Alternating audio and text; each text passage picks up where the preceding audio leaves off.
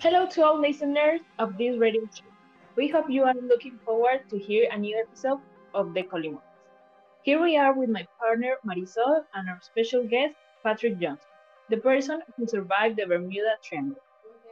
So we are going to start putting you in context about this weird and intriguing mystery, the Bermuda Triangle mystery. The Bermuda Triangle is a region of the North Atlantic Ocean founded by the southeast coast, the U.S. In 1945, the mystery began because a group of five U.S. Navy planes flying over the area disappeared completely, and they never ever found them. But it was until 1976 when Charles Berlitz took the lead. Since then, scores of fellow paranormal readers have blamed mysterious events on aliens, monsters, time grabs, reverse gravity fields, but the scientists say that the blame is for magnetic anomalies, water spots, or huge eruptions of mercant gas from the ocean. Hello, it's a pleasure to be here with you on this beautiful day. As Valeria said, I am Patrick Johnson, the guy who survived the Bermuda Triangle. That's right. On this time we are on this time that we are here, we are going to ask some interest questions from the people out there who are dying to know about what happened to you in this dangerous place. Serious, Patrick. What were you doing in the zone from the Bermuda Triangle? Well, I am airplane pilot, so I was flying to go at another country. Suddenly, controls and bottom of the plane start to stop responding to what I was doing. Oh my god, how odd. What do you feel at this moment? Yes, to tell you the truth, it was terrifying. And at the same time, strange because I had listened about it, but I never imagined that it would it could happen to me. Seriously, it's an horrible feeling because you start to think about many things and what will happen to you and with your college. I can't imagine how you feel. And what happened after that? The plane fell into the sea. My coach talked to me through the radio, but after that, I didn't listen anything. I was swimming, but I felt as a big power pulling me down that it felt like in another dimension. Wow. Here we have an excellent question about that event. Do you at some point started to think you were going to die?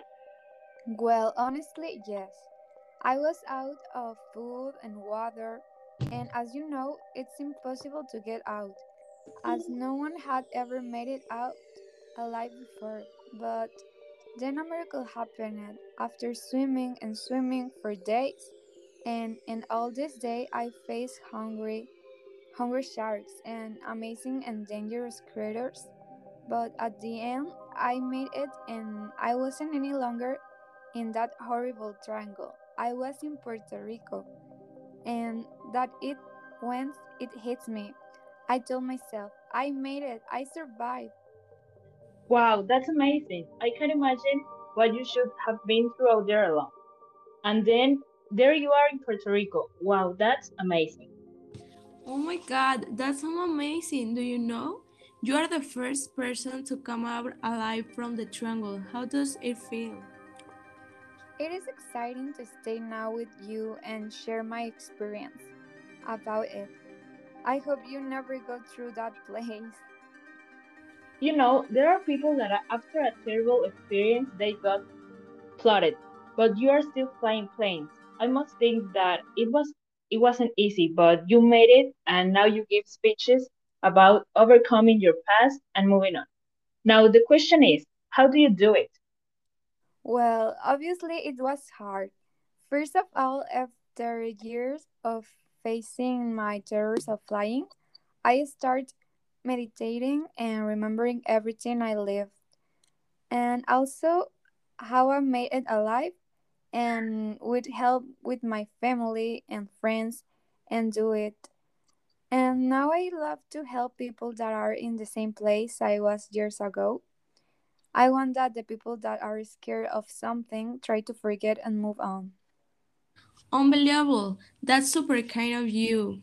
And now to finish, one last question. What do you think that the Bermuda Triangle causes of all the planes and ships to never come out? I think it's about the radiation that comes from that part of the sea. Or my other theory is that billions of billions years ago, something something hits right there in the Bermudas and stuck there, and now we can't pass in there. I think there's a lot of theories about the triangle, but I hope someday the scientists can find it and everyone in the world know about it. Thank you so much for listening to a podcast with our special guest, Patrick Jones. I hope you like it and subscribe and listening to our very interesting podcast that we have. Thank you very much. It was a pleasure to be here. Thank you. Have a great day. See you soon in another podcast. Bye.